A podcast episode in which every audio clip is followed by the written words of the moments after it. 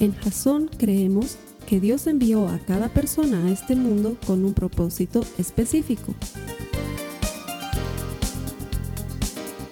Nuestra misión es ayudarte a que tengas una relación personal con Jesús y a través de ella encuentres ese propósito para tu vida. Queremos ayudarte a alcanzar ese propósito. Es nuestra oración que este podcast te ayude a tener visión, a tener jazón.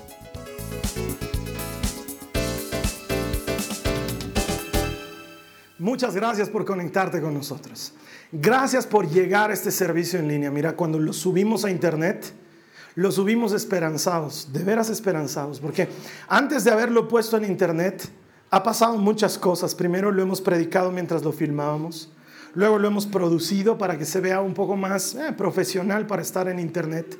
Y luego hemos orado para que alguna persona que necesite el mensaje dé clic en alguno de nuestros avisos o reciba la invitación de algún amigo para ver esta prédica o quién sabe, recibiendo las notificaciones de nuestra página de Facebook o de nuestro canal de YouTube, se entere de que hay una nueva palabra para su vida.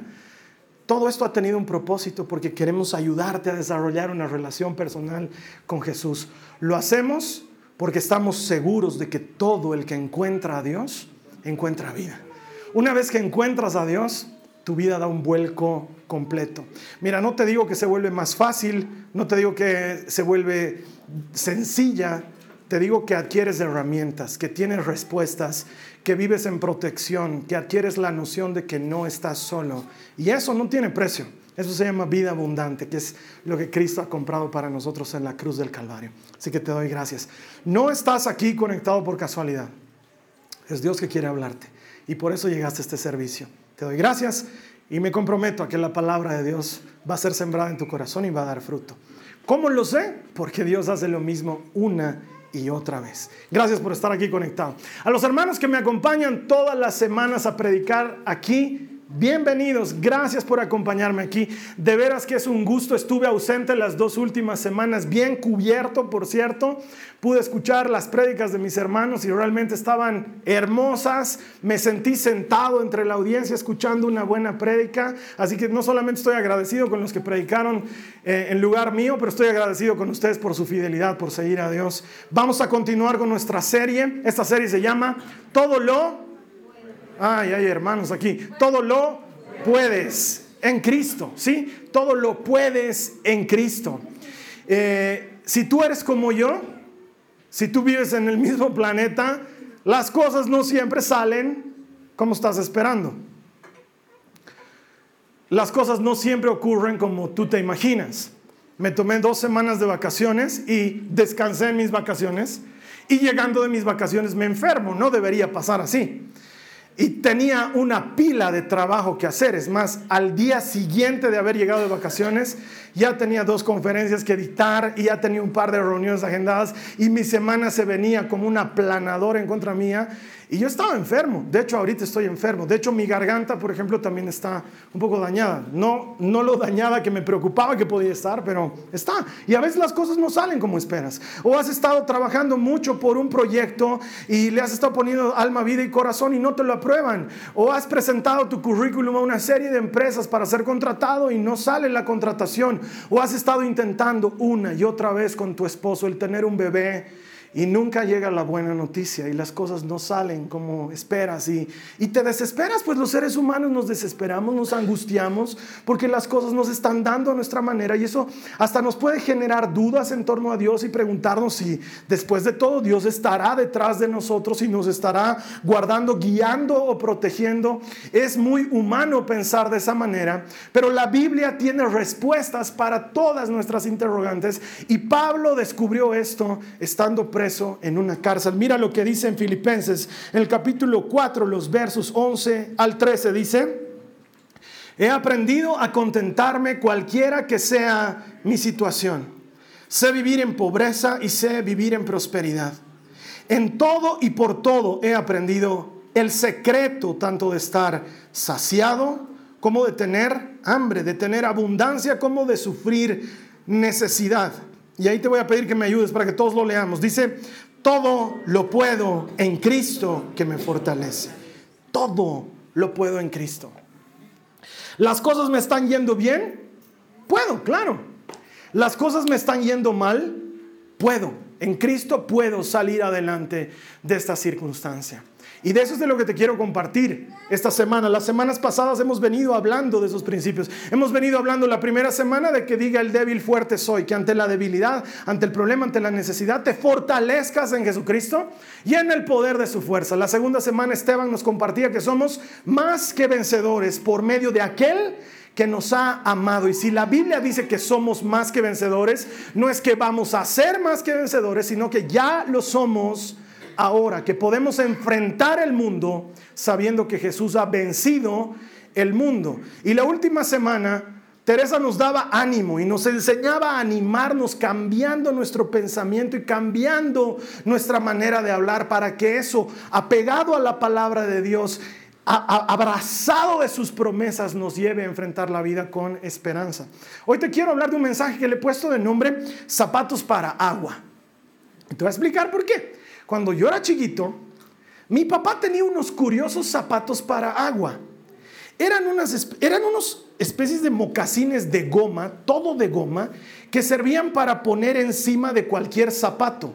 Era como un abrigo para el zapato, digamos, o como un, ¿qué te puedo decir? Como un eh, impermeable para el zapato, todo de goma. Entonces mi papá yo lo veía en las mañanas que cuando había llovido, él se alistaba, se ponía terno se ponía sus mocasines, todo muy guapo él, y se ponía sus zapatos para agua, o sea, zapato dentro de otro zapato. Y a mí eso me parecía, wow. Entonces cuando mi papá no usaba sus zapatos para goma o para agua, adivina quién se ponía los zapatos. Entonces mi papá se iba a trabajar y yo me iba a su dormitorio y sacaba los zapatos de goma para agua y me los ponía y cuando estaba con esos zapatos caminando por mi casa, yo sentía que yo era mi papá. Así me sentía, con esos zapatos yo sentía que yo era mi papá. Entonces la veía a mi mamá y le decía, mi amor, prepárame una taza de té, por favor. No, no es cierto. mi papá nunca hacía eso, pero yo me sentía como que era el dueño del mundo porque estaba en los zapatos de mi papá.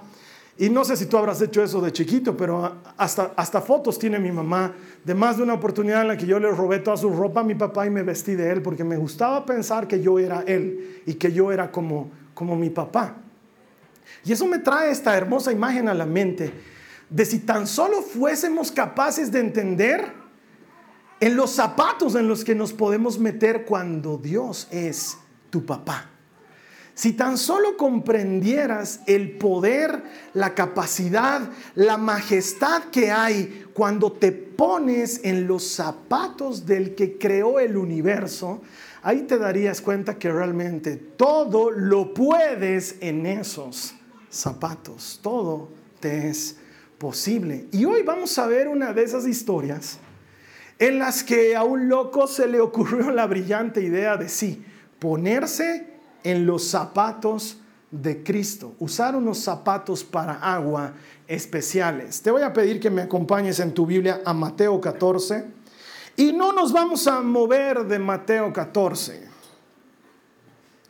Mateo 14, verso 22. Y vamos a leer primero hasta el verso 25. Esta vez vamos a ir verso por verso. Si me acompañas, por favor. Dice, inmediatamente después se está refiriendo a después de la multiplicación de los panes, ¿sí? Inmediatamente después Jesús insistió en que los discípulos regresaran a la barca y cruzaran al otro lado del lago mientras él enviaba a la gente a casa. Después de despedir a la gente, subió a las colinas para orar a solas. Mientras estaba allí solo, cayó la noche. Mientras tanto, los discípulos, ¿qué dice ahí? Se encontraban en problemas lejos de tierra firme, ya que se había levantado un fuerte viento y luchaban contra grandes olas. A eso de las tres de la madrugada, Jesús se acercó a ellos caminando sobre el agua.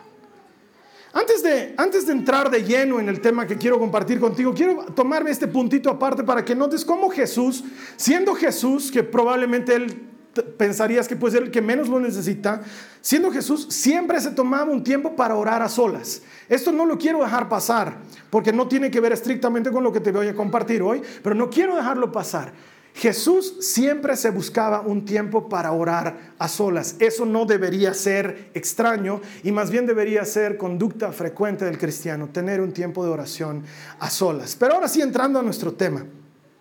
¿Se dieron cuenta que la idea de que los discípulos se metan en la barca y se vayan solos no fue de los discípulos, pero fue idea de Jesús? Ahora yo digo, ¿Acaso Jesús no sabía que ellos se iban a enfrentar a un problema? Que estando orando él a solas y viendo a los discípulos ahí luchando contra la tormenta, no, haya dicho, ay, ¿para qué los mandé si iba a haber una tormenta? Qué tonto que soy. ¿Ustedes creen que por ventura pasaría algo así? Imposible. Jesús los mandó solos porque necesitaba que vayan solos, porque quería que pasen por la tormenta solos. ¿En serio eso puede hacer Jesús? Claro que sí. Quiero que entiendas esto. Muchos asociamos un problema, una dificultad, una necesidad, una enfermedad, un contratiempo con la ausencia de Dios. Y el hecho de que Jesús no esté presente en ese momento de la tormenta no significa que eso no sea parte de su propósito para tu vida. Porque a veces, hermana, hermano, las dificultades son necesarias.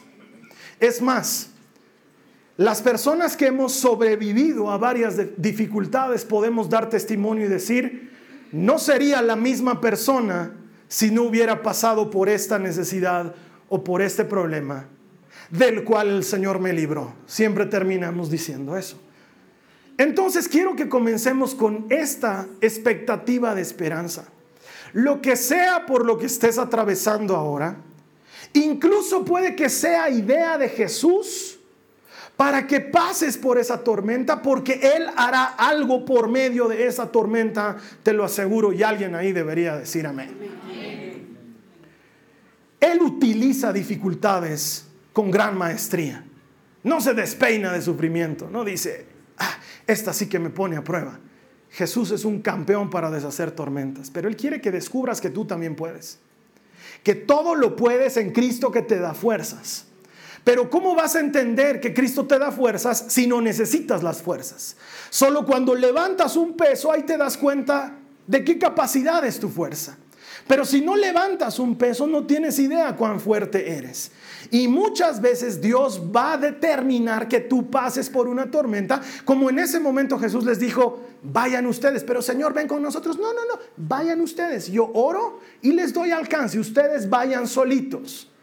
Jesús sabía que esto iba a pasar, lo hace intencionalmente porque en tu dificultad, aunque parece que Jesús está atendiendo a la gente y despachándolos a su casa, en tu dificultad Jesús está pendiente de ti. La Biblia nos acaba de decir que Él fue al encuentro de ellos.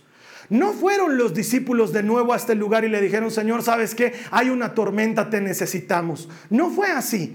En medio de la necesidad de ellos y en medio de la tormenta de ellos, sintiéndose ellos solos, ¿quién fue a buscarlos? Jesús. Él va a buscarte en tu necesidad. Tú piensas que estás buscando a Dios. Felicidades, todos pensamos que estamos haciéndolo, pero la verdad detrás de eso es que Él nos ha buscado primero. Tú piensas que le estás necesitando, pero Él ya sabe que le necesitas. Él va a tu encuentro tal como acabamos de leer. Lo que no contábamos es que fuera como fue. Ellos estaban lidiando ahí con la tormenta en medio del mar de Galilea. No he tenido hasta ahora la bendición de ir hasta Tierra Santa y conocerla. Mi esposa sí me cuenta que el mar de Galilea es como un lago, pero que levanta olas peligrosas y que cuando hay tormenta, hay tormenta y que azota fuerte. Y entonces estos hombres están lidiando ahí con la tormenta y Jesús los ve de lejos y no se le ocurre mejor cosa que ir a pie, pero no por el borde por el agua. Mira lo que dice la palabra de Dios, verso 26 del mismo capítulo 14. No te olvides que dice Jesús se acercó a ellos caminando sobre el agua en el verso anterior y verso 26 dice, cuando los discípulos lo vieron caminar sobre el agua, quedaron aterrados, llenos de miedo, clamaron, es un fantasma.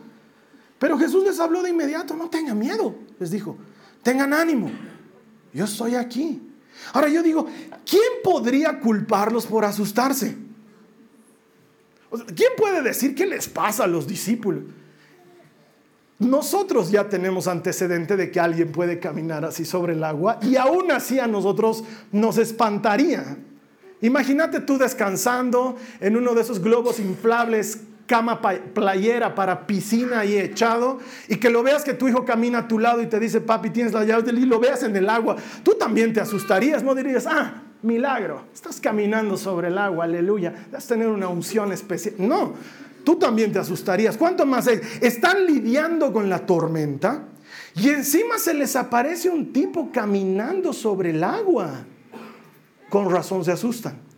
Y esto a mí me hace pensar en todo ese tipo de situaciones. No sé si alguna vez has estado en ese tipo de situación que le llamamos sobremojado llovido. ¿Has estado alguna vez en ese tipo de situación en la que ya te estaba yendo mal y encima te va peor? ¿Sí? En el que chocas el auto chocas el auto, sales furioso, ves, y le habías chocado al comandante de tránsito, digamos, ¿no? Entonces ahí te das cuenta que estás fundido, ¿no? No solo tienes un problema, sino que sobremojado, llovido, vas a tener un problema peor. Ellos están lidiando con tormentas y ahora tienen que lidiar con fantasmas más, ¿no? O sea, no solamente es que nos azota la tormenta, sino que ahora tenemos un ente vibrando al lado nuestro. Eso me hace recuerdo algo que me pasó. No sé si ya te lo conté. Si ya te lo conté, perdóname. Si no, es bueno escuchar esta historia, es entretenida. Resulta ser que yo era un malcriadote de carta cabal cuando era adolescente.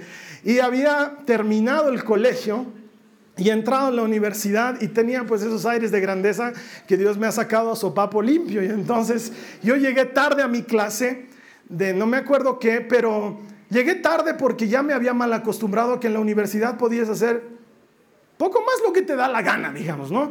Yo había salido de un colegio donde teníamos timbre y regente y no podías salir de tu curso, a la universidad donde si querías entrabas, si querías salías, podías usar gorra, mascar chicle y tomar Coca-Cola al mismo tiempo, nadie te decía nada. Entonces llegué tarde a mi clase y como yo veía que medio mundo llegaba tarde, igual entraba, llegué tarde, pues. Llego tarde y trato de entrar y la puerta estaba echada llave, estaba trancada. Y me fijo por la ventanita y estaban pasando clases y el docente estaba dictando clases. Entonces, como buen malcriado, yo empiezo a, hacer la puerta, para que me abran. Y veía que el catedrático le valía un mango que yo esté haciendo escándalos, pum, pum, pum, pum, pum, para que me abra. Pum, pum, pum, pum, pum.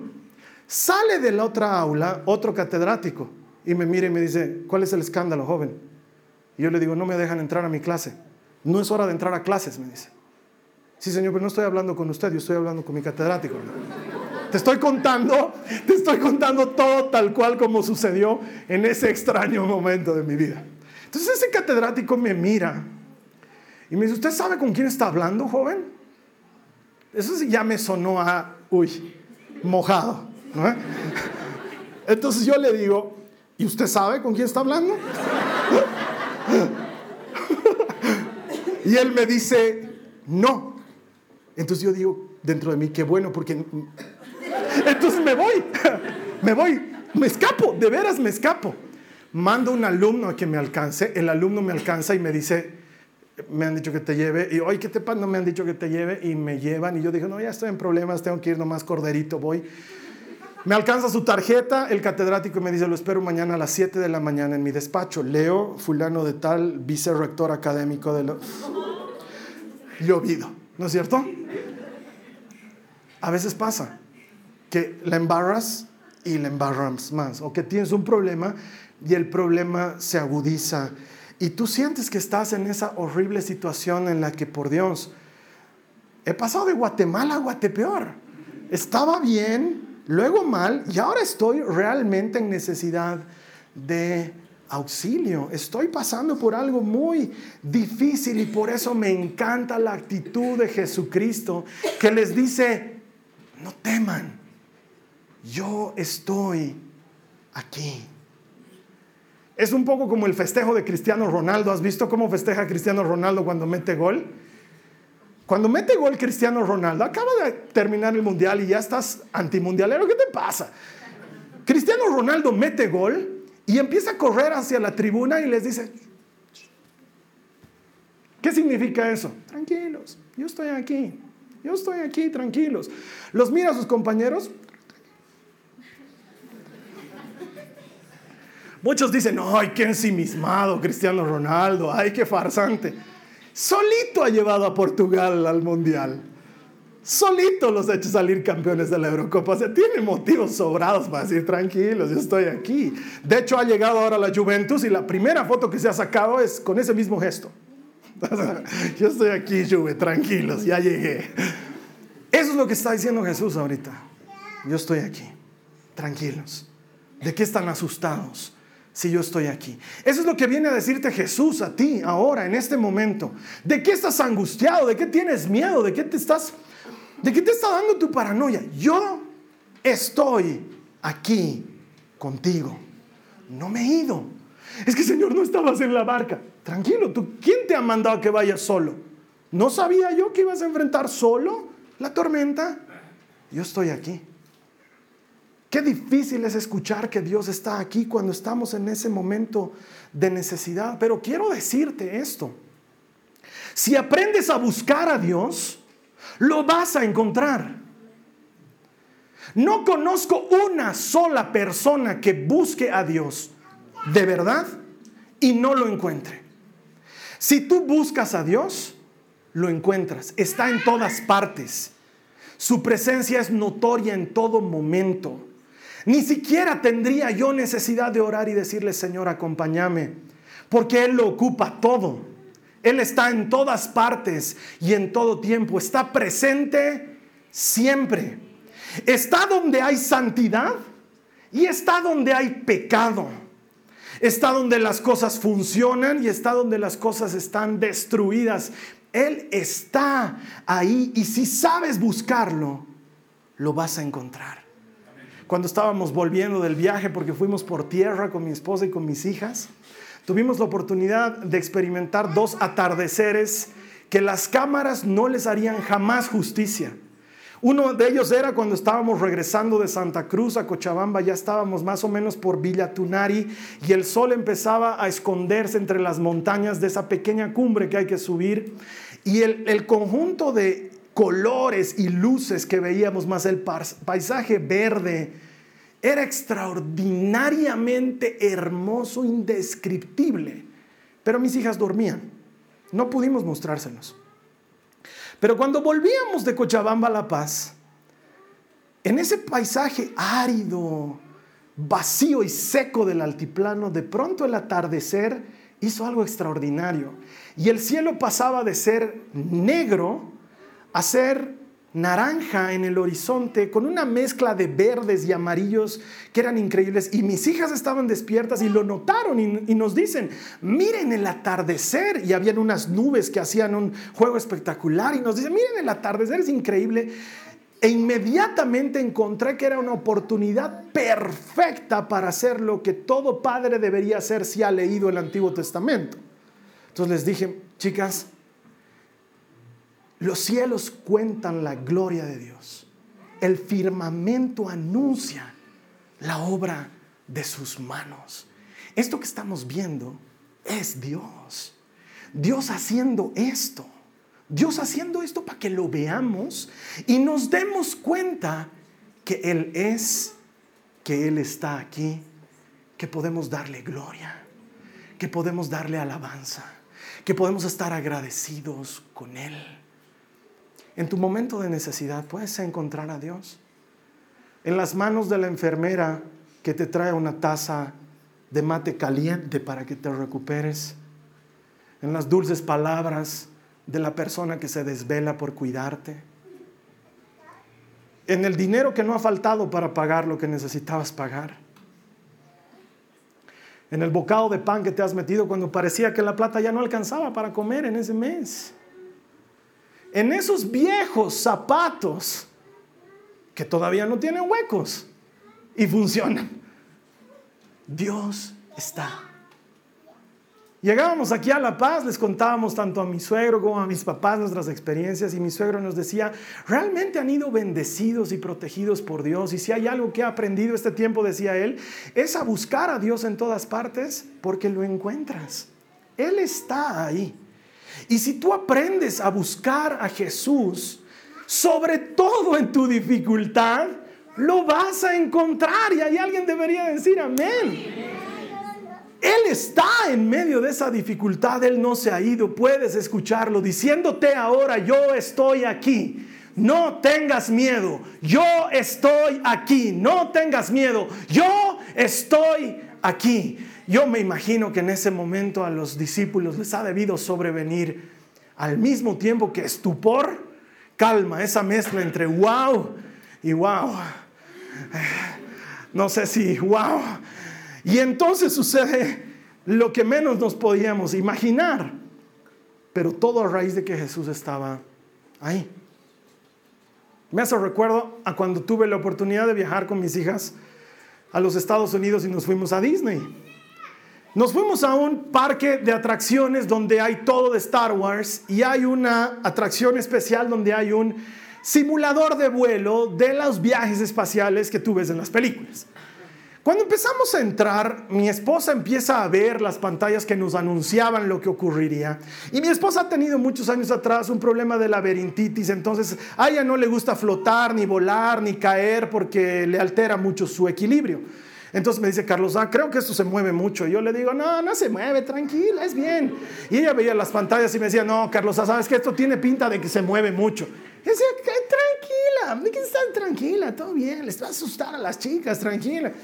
Entramos al Star Tours y aparece uno de los soldados imperiales a explicarnos, ¿no? Bienvenidos, vamos a comenzar el viaje y no sé qué. Y mi esposa, yo la veo que ya era blanca y aterrada. Y me dice, yo me tengo que ir, me dice. Los cinturones de seguridad han sido sujetados y en todo momento tienen que mantener sus manos dentro del coche. Entonces, yo la veía tan asustada que digo, levanto la mano. Y el soldado imperial me dice, sí, señor. Le digo, disculpe, pero mi esposa necesita salir y el cinturón no se desabrocha. No se preocupe, viajar por el espacio no es para todos, me dice. Y desconecto un switch y mi esposa se saca el cinturón y se sale. Estábamos sentados de la siguiente manera. Yo, la María Joaquina, mi esposa y la Nicole. Se paró mi esposa y se salió, entonces habíamos quedado yo, la María Joaquina, un asiento vacío y la Nicole. El Señor continúa su diálogo y la Nicole me mira con cara de oveja que está entrando al matadero. Porque la Nicole también odia las sensaciones de vértigo y no le gustan esas cosas igual que su mamá me mira con cara de, y yo la tenía ya la María Joaquina que estaba lo suficientemente asustada porque su mamá se había ido. Entonces la María Joaquina ya no miraba, ya era metida en mi estómago. Yo no podía desatenderla y tenía una hija que no alcanzaba. Entonces la miro a la Nicole y le digo, Nicole, tranquila, yo estoy aquí. Le digo, yo estoy aquí.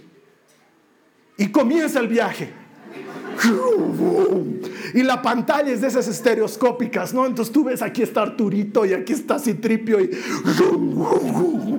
Yo no he disfrutado el juego, porque yo la miraba a la Nicole todo el rato. Y la Joaquina gritaba en mi panza todo el rato, ¡ah, quiero salir! ¡Ah, porque me han metido aquí! Mi cabeza estaba en la Nicole y estaba preocupada de mi esposa, no sabía cómo se había salido. Y la veía a la Nicole que estaba así agarradita y de pronto hacía así.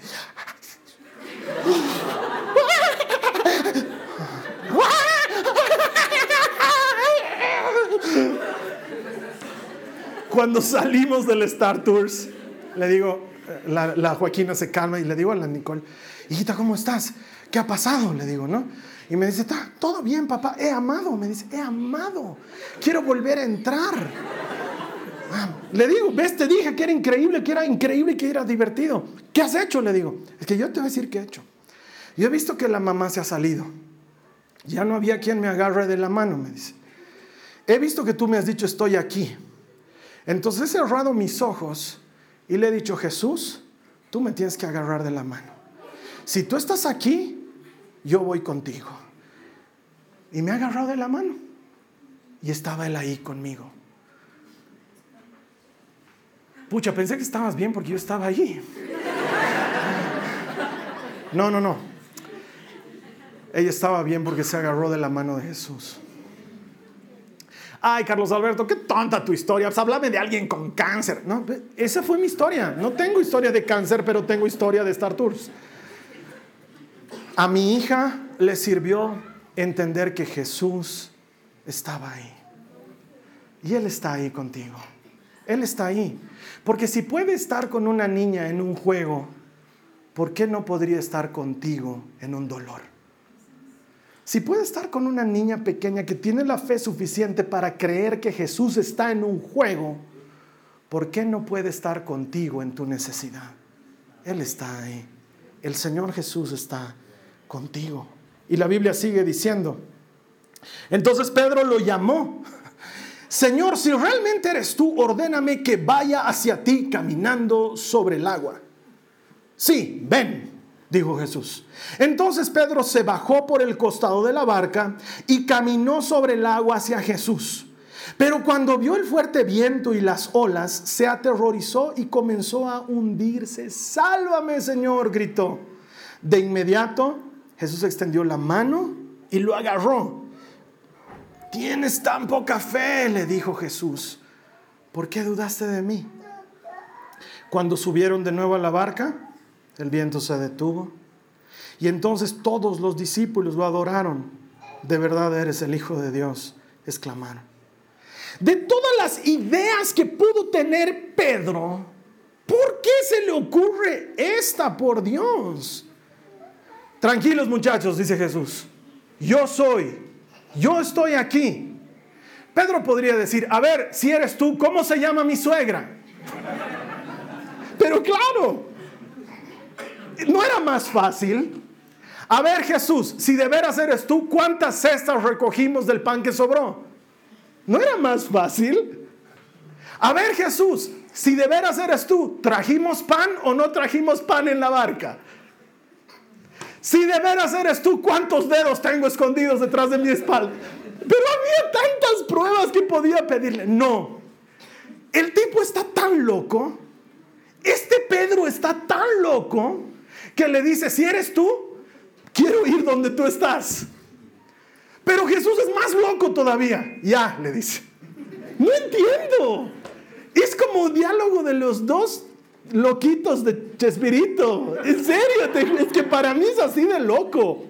Uno está parado sobre el agua, como fantasma además, tanto que los discípulos se asustan. Yo creo que hasta debió tener luces, porque ¿por qué se asustan? ¿No? Está ahí. A suficiente distancia como para que charlen, pero no está pegado al barco como para entrar en el barco. Está ahí. Tranquilos muchachos, soy yo, dice él. Y los que están ahí en el barco, Pedro se para y dice, si de veras eres tú, yo quiero ir donde tú estás. Loquísimo. Y el otro que está ahí, ven. ¿Qué pasa? No entiendo, por Dios. Uno más loco que el otro. Pero ¿sabes por qué? Jesús quería que Pedro camine sobre el agua. Todo eso había ocurrido para que Pedro se ponga sus zapatos de agua, que solo puede ponerse su papá.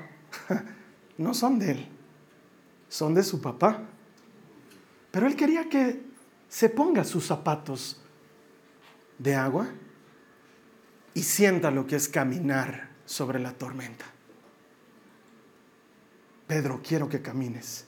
¿Sabes por qué? Porque puedes caminar sobre la tormenta ven.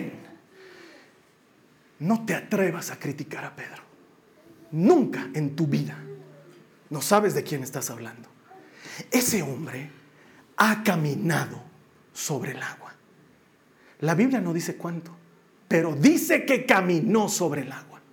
Que se bajó de la barca y caminó hacia donde Jesús estaba. ¿Cuántos pasos dio? No tengo idea, pero caminó sobre la tormenta, caminó sobre lo imposible, caminó sobre lo que no es racional para su mente. Sobre eso caminó y todo el espectáculo lo hizo Jesús con el único fin de que ese hombre aprenda que se puede caminar sobre la tormenta cuando te pones los zapatos de agua de tu papá. En el nombre de Jesús, todo se puede. Y entonces él baja de la barca y camina. Yo me imagino que eso debe ser glorioso. En el cielo lo han debido estar viendo como, como estreno de película para nosotros. Muchachos, todos los ángeles ahí agolpados. Pedro está a punto de hacer la petición más loca del mundo. Vengan todos allá agolpados. Y Jesús ahí en el agua. Y Pedro de pronto dice, Señor, si eres tú, manda que yo vaya contigo. Y los ángeles dicen, es un loco, es un loco maldito. Entonces, sí, es un loco desgraciado. Empiezan a hacer apuestas. ¿Cuánto que Jesús le dice que sí? No, no, no va a decir que Jesús está más loco, dice Gabriel. Jesús está más loco, no tiene idea. Y Jesús dice, ven. ¡Ah! Los ángeles están como locos. Y de pronto la música sube. Cuando da el primer paso. Está caminando, chicos, está caminando. Y Pedro mira la barca, se está alejando, está caminando. Dios mío, está caminando sobre la tormenta, lo que parecía imposible. Pero de pronto las olas y de pronto el viento. Y se da cuenta que está lejos de la barca. Y ay, ay, siento que se me está mojando el pie. Me estoy empezando a hundir y empieza a hundirse y se desespera. Jesús, sálvame. ¿Cuán lejos estaba de Jesús? La Biblia no dice que Jesús dijo, muy bien, Pedro, tranquilo, porque me va a tomar un resto. No. Ni tampoco dice, ay, si está cerquita de la barca. Juan, ayúdale, dale la mano. ¿Qué le pasa a este teatrero? No dice eso. Dice que extendió la mano y le dijo, ¿por qué dudaste?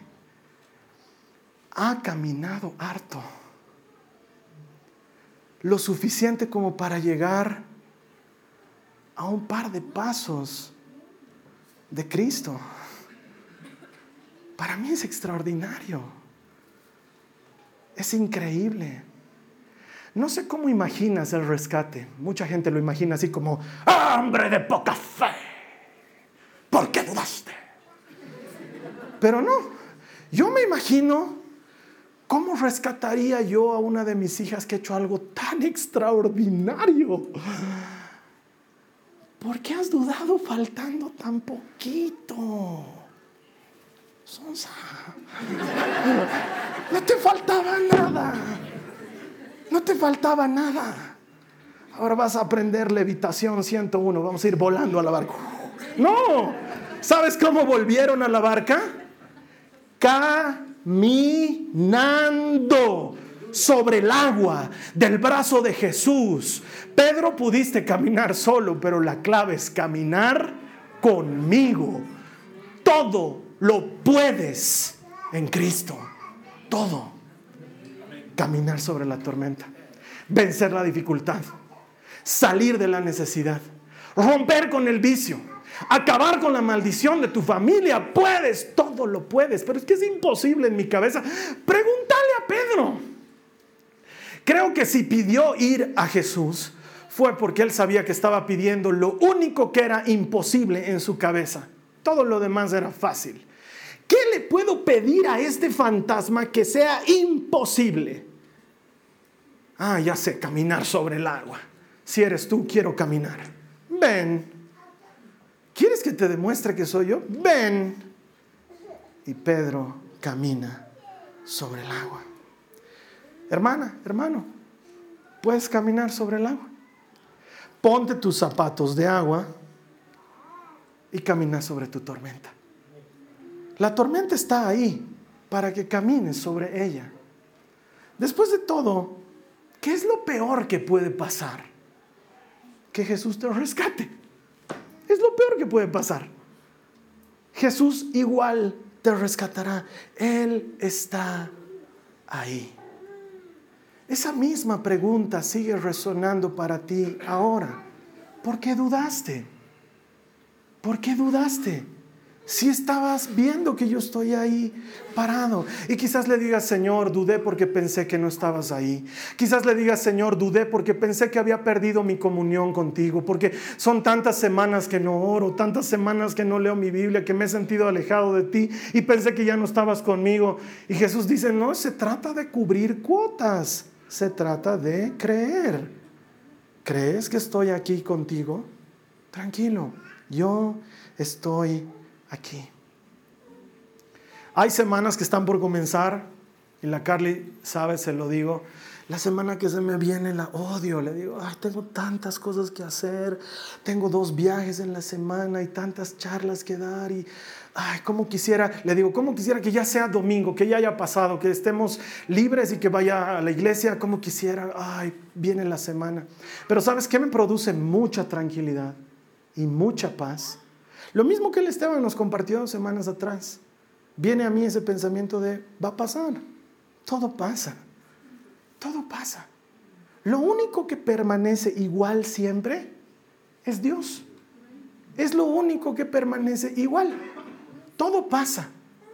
David estaba angustiado y pasó. Salomón tenía sus líos y pasó. Roboam tenía sus dificultades y pasó. Y así hasta que llegamos a los últimos reyes y pasaron. ¿Y sabes quién es el mismo que le seguía hablando? El que hablaba con David, el que hablaba con Salomón, el que hablaba con Roboam, el que hablaba con todos. Es el mismo de ayer, de hoy y de siempre. Él es el único que nunca pasa. El problema que estás viviendo hoy va a pasar y Dios va a seguir a tu lado. Él va a seguir ahí. Él permanece.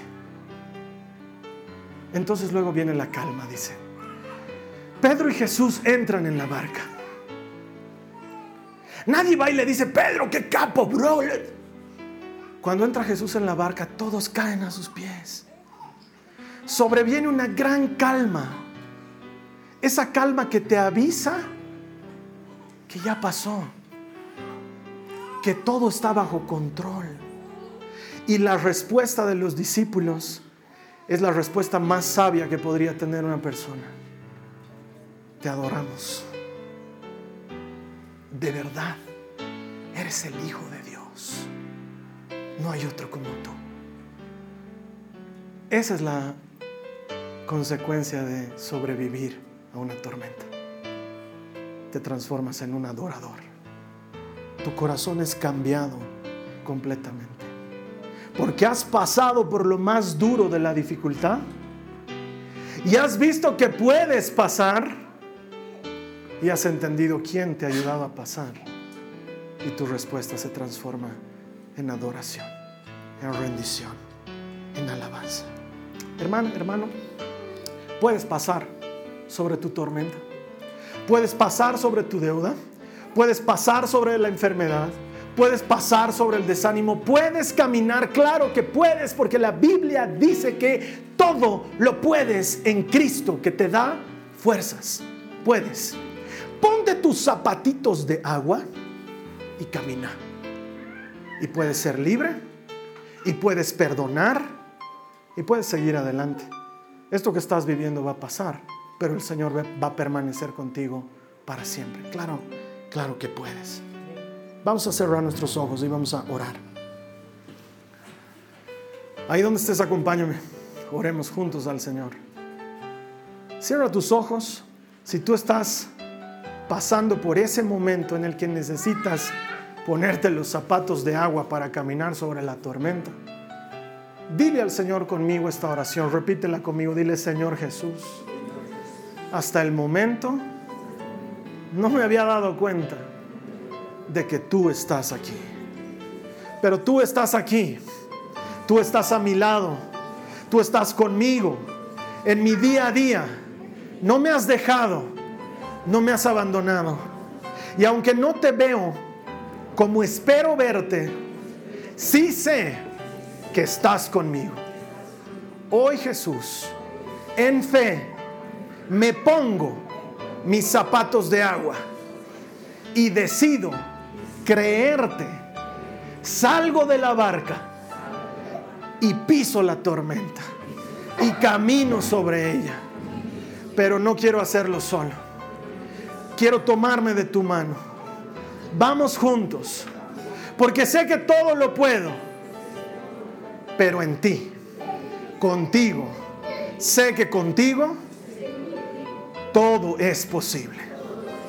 A partir de hoy, Señor, esta es la forma en la que caminaré sobre mis dificultades.